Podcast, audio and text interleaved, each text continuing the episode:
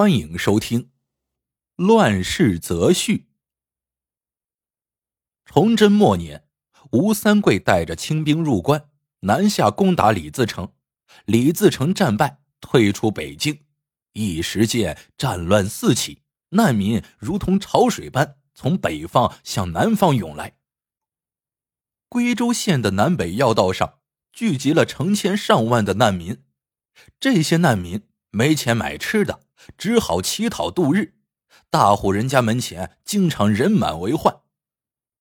可奇怪的是，没有一个难民敢到豪绅文少贵家门前乞讨。凡事总有例外。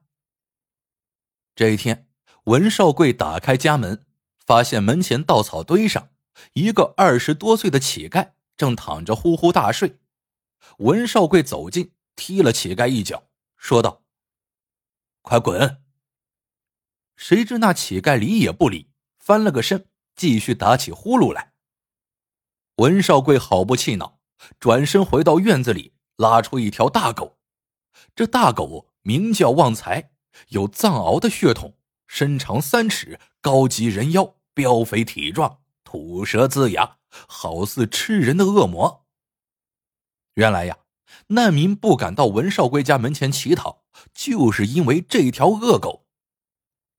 俗话说：“狗眼看人低，咬穷不欺富。”旺财至少咬了二十多个乞丐，轻则破皮，重则折骨。这乱世里呀，县官都跑了，哪还有人处理这些事情？于是乞丐们一传十，十传百。大家都知道文少贵家里有条恶狗，再也没人敢到他家门前乞讨。文少贵把旺财拉到门口，奇怪的是，这回旺财没有和以往一样冲出去咬那乞丐，反而抽抽鼻子，将尾巴夹了起来，怎么也不迈步了。见旺财不肯出门，文少贵只好抓着他脖子上的项圈，使劲的往外拉。没想到旺财居然和文少贵较上了劲儿，死活不愿出院子。文少贵来气了，硬把旺财拽出院子，一直拽到了乞丐面前。让文少贵目瞪口呆的是，旺财见到乞丐，竟然俯下身子，两只爪子趴在乞丐面前，脑袋贴在爪子上，浑身瑟瑟发抖。这狗怎么了？文少贵莫名其妙，隐隐觉得其中一定有什么玄机。旺财是一个朋友送给文少贵的，朋友说旺财非常机灵，能识别人的身份。当时文少贵不相信，就换上仆人的粗布衣服，再让仆人穿上自己的华服，来到了旺财面前。旺财果然厉害，对着仆人狂吠不止，却把头往文少贵身上蹭。讨好他，文少贵这才信了。后来又试了几次，次次灵验。旺财识人从没出过差错，可现在他竟然趴在一个乞丐面前，吓得瑟瑟发抖。难道面前这人不是真正的乞丐？文少贵突然想起，前不久自己和乡绅们聚会，听说李自成攻破了北京城。许多皇族南下逃命，沦落到民间。难道眼前这人真的大有来头不成？想到这里，文少贵又把面前这个乞丐细细打量了一遍。只见他手指修长，皮肤白净，一看就不是劳作苦力之人。再看看旺财的姿势，两只前爪趴地，头伏在爪上。不正是低头跪拜的姿势吗？难道眼前这人竟是大明的皇室后裔凤子龙孙？文少贵想到此，忙把乞丐叫醒：“哎，快醒醒，快醒醒，跟我到屋里暖和暖和。”乞丐揉揉眼睛，看了一眼文少贵，张口道：“算了。”我还是走吧。文少贵听乞丐说的一口纯正京腔，不由得对自己的判断又多了几分把握。这兵荒马乱的，你能去哪？就留在我家里吧。文少贵再三挽留，把乞丐拉进家里，又让仆人拿来好酒好肉侍候。面对满桌饭菜，乞丐也就不客气了。文少贵在一旁细细观察乞丐的吃相，只见他举止斯文，怎么看怎么像是贵人出身。吃过饭，文少贵就旁敲侧击的问道：“请问先生贵姓，在哪里高就啊？”乞丐犹豫了一下，说道：“我名叫魏巍，是河北沧州人士，一向在家种地。”只因连年战乱，无以为生，只好南下流浪，苟活于人世。文少贵听魏巍用词文雅，不由暗暗点头。又见他沉思了半天，才说出这番话来，就知道他说的是假话。是啊，现在兵荒马乱的，如果暴露了身份，说不定立刻会惹祸上身。文少贵暗地思量：眼下局势复杂，很难看清胜负。大明虽然日渐衰落，到底有三百年根基。自己若留下这人，一旦大明重夺江山，自己到时候就是大大的功臣。于是，文少贵就将魏巍留在家里，天天好酒好饭款待。这一天，魏巍被文少贵灌醉了。文少贵趁他迷迷糊糊时，在他耳边再次细问他的身份。只听魏巍醉言醉语的说：“我，我是朱山太子。”话音未落，就醉倒在地。文少贵听后暗自窃喜，不由得又有了另外的打算。原来他年近五十，膝下无子，只有一个女儿，取名文凤英。年初，县太爷的儿子看中了文凤英，派媒婆上门说亲。文少贵慨然应允，已经收下了聘礼，只是尚未过门。不料上个月，县太爷听说清兵南下，吓得丢下县衙，全家仓皇逃走，至今没有消息。文少贵暗想，与其将女儿许配县令之子，不如抓住眼前的机会攀上皇亲。到时就算县太爷回来了，自己是皇亲国戚，他拿自己也无可奈何。打好算盘，文少贵就找到女儿，说出了自己的想法。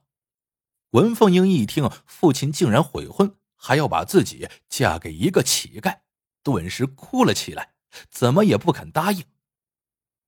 文少贵见状，心生一计，对女儿说：“哎，凤英啊，我跟你说实话吧，你那未婚夫全家早在半个月前就被强盗所杀，我把他的尸首找到埋了，一直没敢告诉你，是怕你伤心。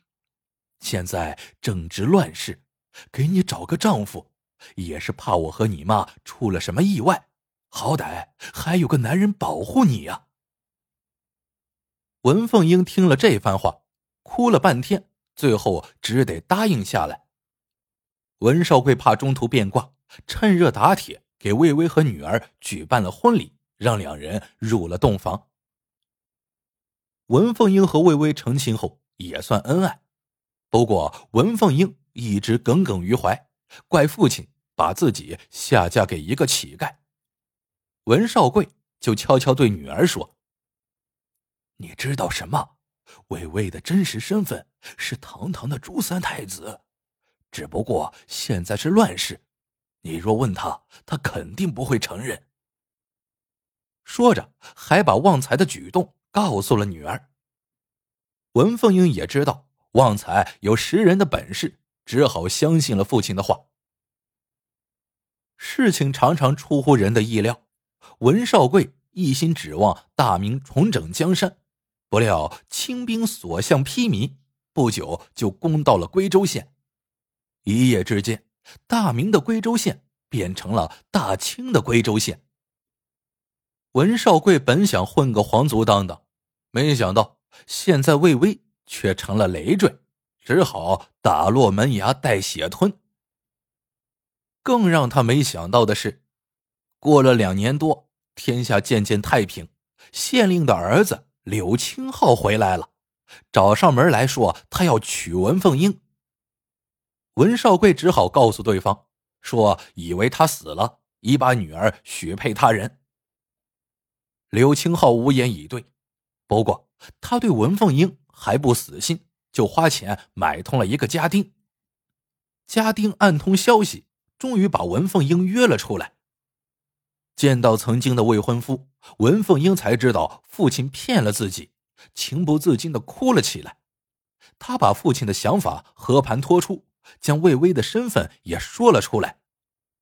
刘青浩让文凤英跟自己私奔，文凤英却哭着说：“嫁鸡随鸡，嫁狗随狗，事已至此，只好跟魏巍过一辈子了。”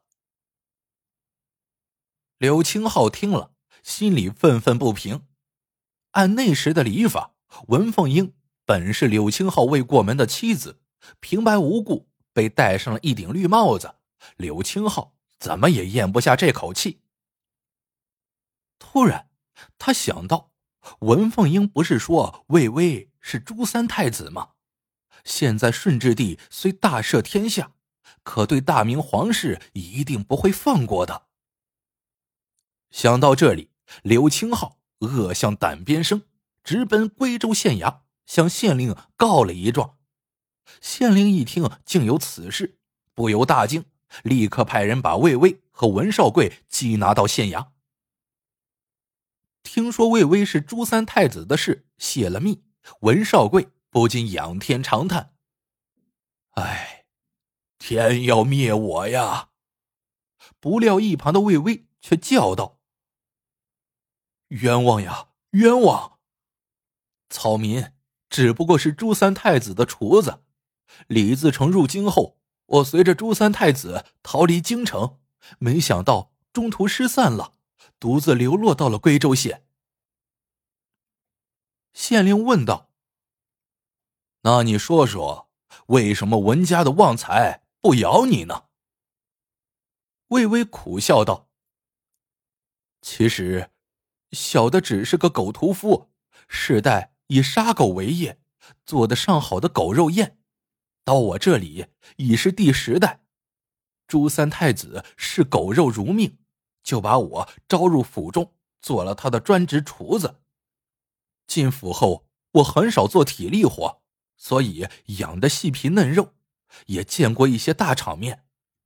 这次流落到了归州县，饥饿难耐之下，听说文家的狗喜欢咬人，于是就想骗来杀了吃，没想到。那狗果然聪明，识得我是杀狗的，就趴在地上求饶，却被我岳父误会了。听到这里，县令还有些不信，就让人从后院牵来一条恶犬。果然，那恶犬见了魏巍，就像抽了筋骨一般，趴在地上不敢动弹一下。这一下，县令算是彻底相信了，于是将魏巍。当场释放。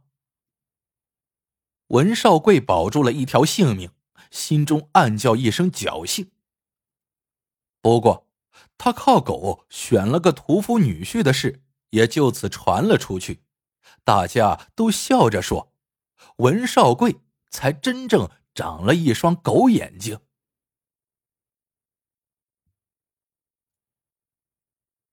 好了，这个故事。